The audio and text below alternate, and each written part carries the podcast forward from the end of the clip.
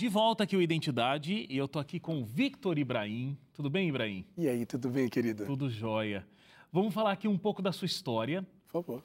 Você vem de uma família que tem uma tradição religiosa muito forte, você é a quinta geração do candomblé. Verdade. Então, depois você decidiu deixar essa religião e se tornar católico. Ok.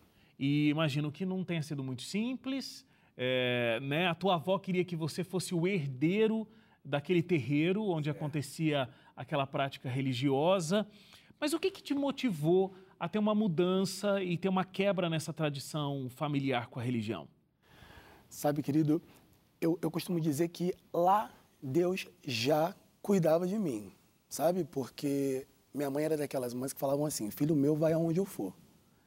Então, ela ter permitido eu ir para, na ocasião, para a Igreja Católica, porque ali eu fiz primeira comunhão, fiz crisma, fiz todo, todo o processo. Ela ter permitido eu ir, eu já percebo ali um agir de Deus. E aí, na sequência, fiquei ali até os meus 18 anos, então a gente está falando ali, eu tinha uns 10, 11, fui até os 18 na Igreja Católica, mas aí a coisa começou a deixar de fazer sentido para mim também. Você sabe que nessa fase de, de jovem, adolescente, você quer respostas você quer. E eu não tive essas respostas. Aí foi quando eu saí também da Igreja Católica e fui para outros caminhos. Você, é, nessa época, também estava passando por muita coisa pessoalmente, né? É, eu li aqui e até falei, uau, é muita coisa junta, porque assim, na mesma época, os seus pais se separaram, o seu irmão foi assassinado, Sim. você morava numa comunidade ali onde as coisas eram muito difíceis, né? existia uma violência, existia o tráfico de drogas muito forte e você, inclusive, tinha motivos para se revoltar com o tráfico de drogas e aquela situação social da, da comunidade que você vivia. Eh, o que, que passava na sua mente naquele momento onde tanta coisa ruim aconteceu? Sabe, eu também acredito que a minha mãe, apesar de não ter tido escolaridade, acesso à escola, ela foi um fator determinante para que eu pudesse ter um outro rumo. Sabe, Porque o meu contexto social era bem esse, era favela, Rio de Janeiro, periferia, pais separados, uma família cuidada só por mulher. Então, minha mãe falava para mim assim, olha, você precisa ser diferente. Eu vou trabalhar para você estudar, eu vou fazer o que eu puder para que você possa fazer uma outra história. Então aquilo era muito forte para mim. A preocupação de querer dar orgulho para minha mãe era muito grande. Eu queria poder provar ou mostrar para ela de que estava valendo a pena aquilo que ela fazia por mim. Então, de alguma forma, isso também foi uma ferramenta que eu usei para me dedicar a estudar, a ir morar fora, enfim, a me tornar realmente uma pessoa melhor, diferente do que eu estava ali sendo apresentado naquele contexto social. E você, naquele momento, se envolve com a musicalidade também, o samba. Verdade. É, e nas rodas de samba, você se envolveu também com bebida, Sim. é, uma, relações assim de muita promiscuidade, né? Sim. Muitas mulheres. É, o que, que isso foi te levando? Foi isso que foi te levando a ficar cada vez mais afastado da religião? Ou você já estava muito longe de Deus naquele momento? Por que, que o samba e tudo que ele trouxe te chamou tanta atenção? Você desfilou nas principais escolas É. de samba do Rio de Janeiro.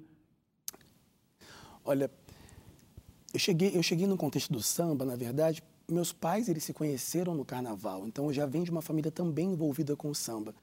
E durante muito tempo, sim, eu desfilei em quase todas as escolas de grupo especial do carnaval. E eu costumo dizer que algumas pessoas precisam, para conhecer a Deus, passar pela dor. Outras, não necessariamente, conhecem a Deus apenas pelo amor. E Deus me alcançou dessa maneira. Eu não precisei necessariamente ter uma grande tragédia para que eu pudesse buscar a Deus. Não. Ele foi me atraindo de uma maneira que eu pensei assim: olha, eu sou muito feliz como eu estou vivendo, mas com Deus eu posso ser mais feliz. E isso fez eu me relacionar de uma outra forma com tudo. Hoje, quando eu tenho a oportunidade de encontrar com amigos meus do carnaval, eles falam para mim assim: cara, eu fico tão admirado como você escolheu um outro caminho totalmente diferente. Como é que você consegue ser tão feliz fazendo coisas tão diferentes do que você fazia? E aí, quando eu aproveito para dizer para eles: olha, eu não sei como você está por onde você anda, mas eu sei que o lugar que eu tenho andado tem sido extraordinário. E é interessante você citar isso, né? Que hoje os seus amigos, né, daquela convivência antiga, dizem isso de você, porque foi exatamente por aí que Deus voltou para a tua vida, né? Verdade. Porque você foi fazer comunicação social, foi fazer faculdade, lá você desenvolveu uma amizade com alguém, Sim. um cara muito legal, tal, que você olhava e falava assim: "Mas conta, como é que ele é feliz? Ele não bebe, não vai para festa, eh, ele não faz nada das coisas que eu faço para buscar felicidade, mas ele é feliz". Você achava aquilo muito estranho, né? Cara, eu lembro que foram quatro anos de faculdade com um cara que era completamente diferente de mim. E hoje, com o esclarecimento que eu tenho, eu entendo que já havia ali uma grande batalha espiritual rolando. Aham. Porque eu convidava ele para conhecer o que eu tinha de bom para oferecer e ele me convidava o que ele tinha de bom para oferecer. Então eu lembro que várias vezes eu falava assim, cara, vamos sair, que vai rolar um pagode, vai rolar um samba, vai rolar isso, vai rolar aquilo. Ele falava assim, ah, querido, obrigado pelo convite, mas olha, quando você quiser, eu também tenho. E me fazia convites que eu falava assim, você quer que eu vá para um acampamento, fazer as necessidades no mato? Como é que você é feliz com isso, querido? Aí ele, cara, você tem que conhecer os meus amigos, você tem que conhecer os lugares que eu frequento. E foram assim durante alguns anos. Aham. E aí hoje, quando eu falo para os jovens, eu falo para as pessoas, eu falo assim, olha, não foi um dia, não foi uma semana, foram anos para que Deus pudesse me alcançar. Então tenham paciência. Se você for o único cristão na sua casa, se você for o único cristão na sua família, se você só não atrapalhar os planos de Deus, você já vai estar ajudando ele. Já é muita coisa, né? Porque eu lembro que se aquele jovem tivesse aceitado, quem sabe, um dos meus convites, eu não estivesse aqui hoje. É. Mas graças a Deus foi a outra coisa que aconteceu, né? Isso. Vamos falar desse momento bastante emblemático. É, você estava organizando uma festa de aniversário Exato. e era para acontecer, inclusive, numa sexta-feira à noite. Exato. E você convidou esse homem. Como é o nome dele? O nome dele é Agnes Lucas. Hoje ele está nos Estados Unidos, quero mandar um abraço para ele. O Agnes. Exato. Organizei uma festa, era numa sexta, era num, num restaurante, assim, com bar, violão, tocando. E, e a minha, minha mesa cheia de gente, muitos amigos, sabe? E eu convidei ele para ir, ele disse que não ia poder ir, tinha outro compromisso. Mas quando foi ali na hora do, do evento em si, chega uma mensagem no meu celular falando assim: Olha, eu tô aqui fora, não vou entrar, mas queria te dar um abraço. E aí eu falei assim, não acredito que aquele garoto, o crente, gente, o crente veio. O crente veio, peraí, eu vou lá fora. Aí quando eu saio, abracei, cara, muito obrigado, não acredito que você veio aqui. Eu sabia que, enfim, você tinha outros compromissos, eu não pude deixar de te dar um abraço. Falei assim, não, eu que não posso deixar de te apresentar para os meus amigos. E aí eu chamo esse jovem, levo ele até a mesa onde as pessoas estão e eu faço ele passar uma das maiores vergonhas da vida dele. Esse aqui é meu amigo, aquele crente que não come carne, que não faz isso, que não faz aquilo, que não namora com ninguém. Todo mundo olhando para ele e ele branco, ficou roxo nessa hora, deu um, um tchauzinho sem graça para as pessoas. Então, só vim aqui te dar um abraço e dizer como você é importante para mim e foi embora. Aquilo ali foi tão significativo para mim porque eu fiquei pensando assim, o que faz uma pessoa depois de eu fazer tantas outras coisas opostas, ainda assim insistir em mim. Ele, naquela época, eu estou falando de sete anos atrás, ele me deu estudo bíblico por WhatsApp. E assim, eu me perguntava, esse cara não está desistindo de mim. Hoje, eu entendo por que, que ele não desistiu de mim. Ele falou para mim assim, Jesus não desistiu de mim, eu não podia desistir de você. E esse tipo de resposta é o que me faz continuar a cada dia pedindo a Deus, olha, me dá força para que eu também não desista. Ele te convidou também depois para ir num encontro de jovens, né? Uhum. É, conhecido como Ejoque. EJOC. No Rio é Ejoque, em São Aqui Paulo é é Ejuque. Ejuque. Isso. E é um encontro de jovens, acontecem coisas lá, inclusive, que a gente não pode Não dizer, pode porque dizer. tem muitas surpresas lá para os jovens e tal, mas isso também foi uma coisa muito marcante e decisiva para você, né? Total. Porque à medida em que ele ia me fazendo os convites, e ele também ali já muito, muito, muito Ele tava sagaz. estratégico Tava, ali. Tava. Ele, ele sabia que ia rolar um, um, um evento legal. Ibrahim, chega aqui. E, e foram assim durante esses anos. E aí ele entendeu que o encontro com- de jovens com Cristo seria uma ótima oportunidade para que eu pudesse, então, ter essa, essa surpresa, Uhum. essa experiência real com Deus que a gente hoje fala muito lá onde eu trabalho foi eu, eu falo que se eu pudesse eu levaria todos os jovens se tiver algum jovem assistindo que não sabe como levar aí um, um amigo para conhecer um pouco melhor a Cristo ó, procura aí um Eju que Ejoque não sei como é que você chama na sua cidade. Legal, legal. É, a gente vai fazer um intervalo agora, tá? A gente volta daqui a pouquinho, porque vamos entender melhor como é que estava acontecendo esse cabo de guerra na vida do Ibrahim, porque né, ele estava fazendo estudos bíblicos pelo WhatsApp, indo a eventos, mas como você viu, com uma certa relutância. Então, estava acontecendo um cabo de guerra e a gente vai entender melhor logo depois do intervalo. Não sai daí.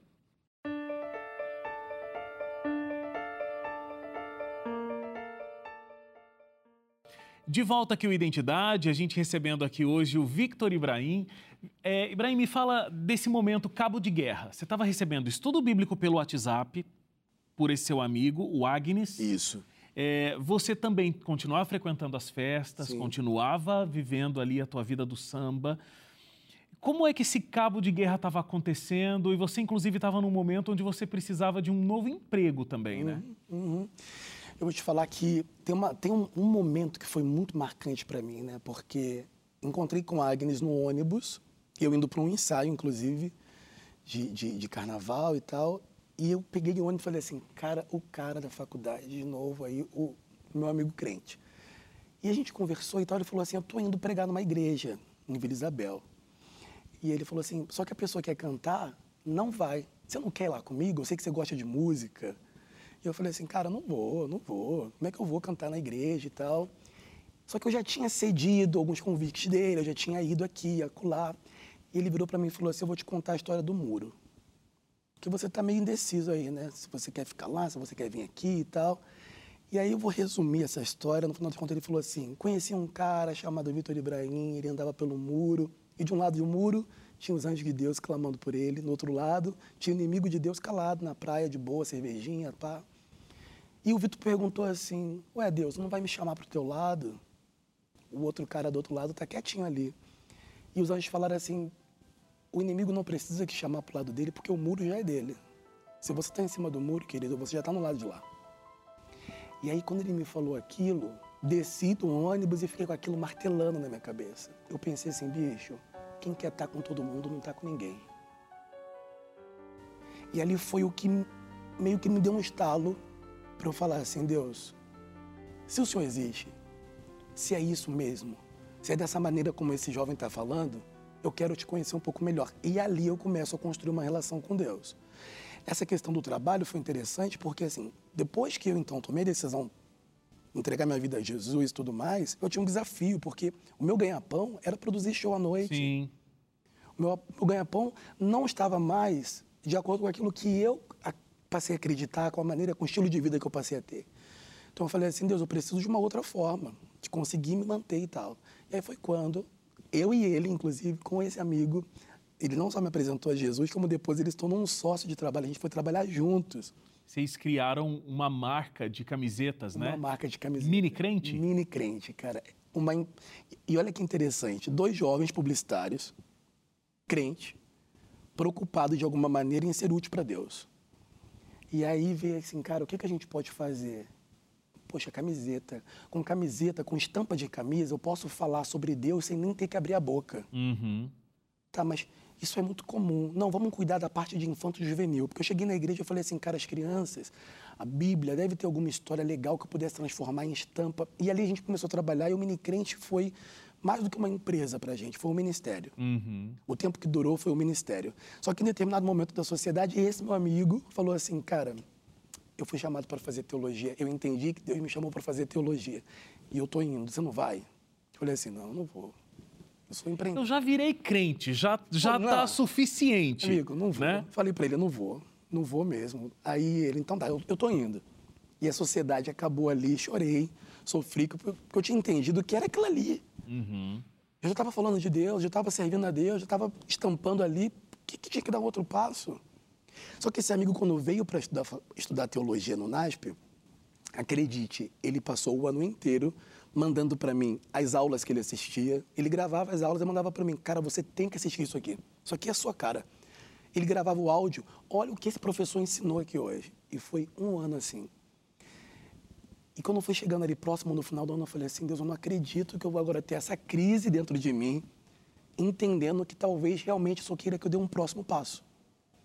E foi o que aconteceu. Depois daquele um ano, chamei minha noiva até então, a gente estava para casar, foi ano de casamento. Falei assim: olha, eu estou entendendo que Deus também está me chamando para ir. Eu vou prestar o vestibular. Se eu passar, é porque é para ir mesmo. Não vou estudar, não vou fazer grandes coisas, assim, dei uma, uma olhada assim. E passei, cara. Passei tanto para a Faculdade de Teologia da Bahia, quanto para a Faculdade de Teologia de São Paulo. E falei assim, bom, passei até para mais de uma, senão que é para ir mesmo. e aí vim, comecei a fazer teologia junto com esse meu amigo. Um ano depois ele trancou a faculdade, foi trabalhar com missão. Ele brinca comigo falando assim, olha, já valeu a pena só por ter conseguido te levar para lá. Você viu como Deus trabalha, né? Eu, eu fico hoje olhando... A minha mãe fala para mim, Vitor, quem olha para você lá atrás nunca diria que você se tornaria um ministro do Evangelho. Nunca diria. Mas Deus já sabia. Cara, isso é impressionante. Eu queria te perguntar sobre a alegria de viver, assim, a felicidade, porque você buscava essa alegria em outros lugares, que hoje você não frequenta mais. Coisas, hábitos que não fazem mais parte da sua vida. Uhum. E você, inclusive, achava interessante porque o teu amigo, o Agnes, ele era assim, é, né, sem o álcool, sem, mas conseguia ser feliz. Como é que você vê hoje isso? Como é que você consegue? Você é feliz? Eu me pergunto isso às vezes, sabe? Às vezes eu me olho no espelho e falo assim: Deus, muito obrigado, porque sim, eu sou mais feliz hoje. E não significa que eu não tenha lutas, não significa Claro. que eu não tenha problemas. Eu lembro de um episódio que eu falei assim: minha mãe falou assim, ó, você está indo e voltando muito tarde. Estava indo para a igreja e tal, programa de jovens. E ela falou assim: cuidado, que pode ser assaltado. E eu lembro que eu falei assim: eu não vou ser assaltado. Antes eu não andava com Deus, não era assaltado. Agora que eu ando com Ele, não vou ser assaltado mesmo. Na mesma semana eu fui assaltado com direito à arma na cabeça e tudo. E tive um conflito que eu falei assim: Deus, como é isso? Como é que eu ando contigo? Você me deixa acontecer essas coisas? Só que depois, com um tempo de relacionamento com Deus, eu fui entendendo que ser feliz com Deus não é ausência de problema, não é ausência de desafios, não é ausência de tribulações. E Ele nem prometeu isso, na verdade. Ser feliz com Deus tem a ver com o que eu vou fazer a partir das coisas que fazem comigo. Ser feliz com Deus é escolher, apesar das dificuldades, apesar dos desafios, ter a certeza de que Ele está comigo, de que Ele, Ele me garante uma vitória que vai para além do que eu tenho vivido aqui. E outra coisa que eu tenho percebido é que assim, o que tornava meu amigo feliz era que ele podia adorar a Deus e servir a Deus. Uhum. E é isso que eu tenho feito nesses sete anos de caminhada. Eu fico pensando no meu tempo livre assim, o que, que eu poderia fazer? Deus, o que, eu poderia fazer hoje para, de alguma maneira, ser útil na tua obra? E eu acho que essa motivação vem muito justamente porque você viu o benefício de Deus na tua vida, a tua vida transformada. E aí é aquela coisa que a gente vê muito aqui, inclusive nesse programa. A pessoa não consegue guardar só para ela. Exato.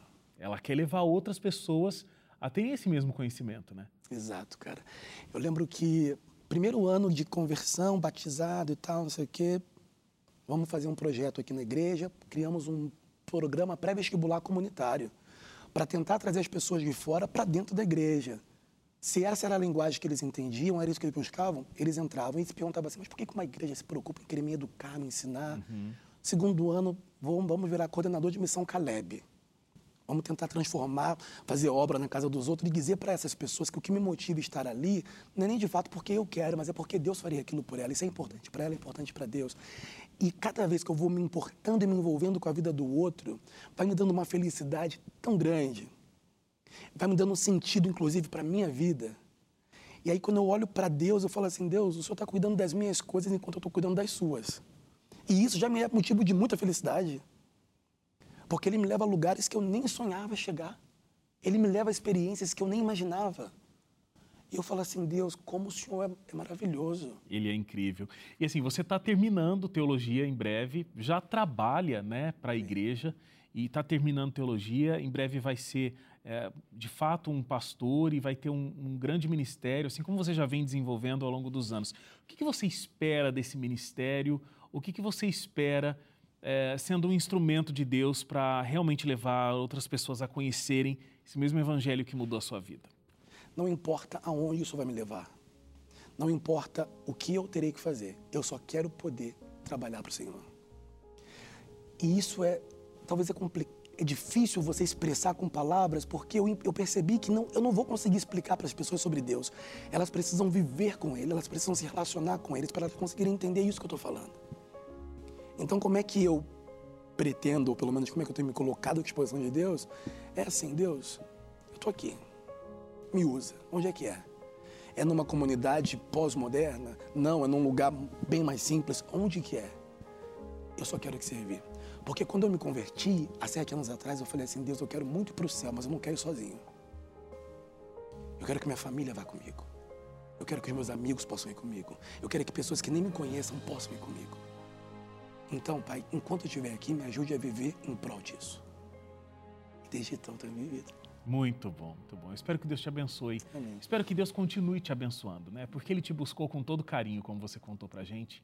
E eu espero que você faça parte do resgate de Deus da vida de outras pessoas, com a tua vida, com o teu testemunho, com o teu ministério. Muito obrigado, que Deus te abençoe. Obrigado a vocês. Deus abençoe o programa de vocês, a vida, o ministério de vocês também. Obrigado. Obrigado a você que ficou com a gente até agora, ouvindo essa história tão bonita de encontro com Deus. A gente está de volta amanhã, às 11h30 da noite. Até lá. Tchau, tchau.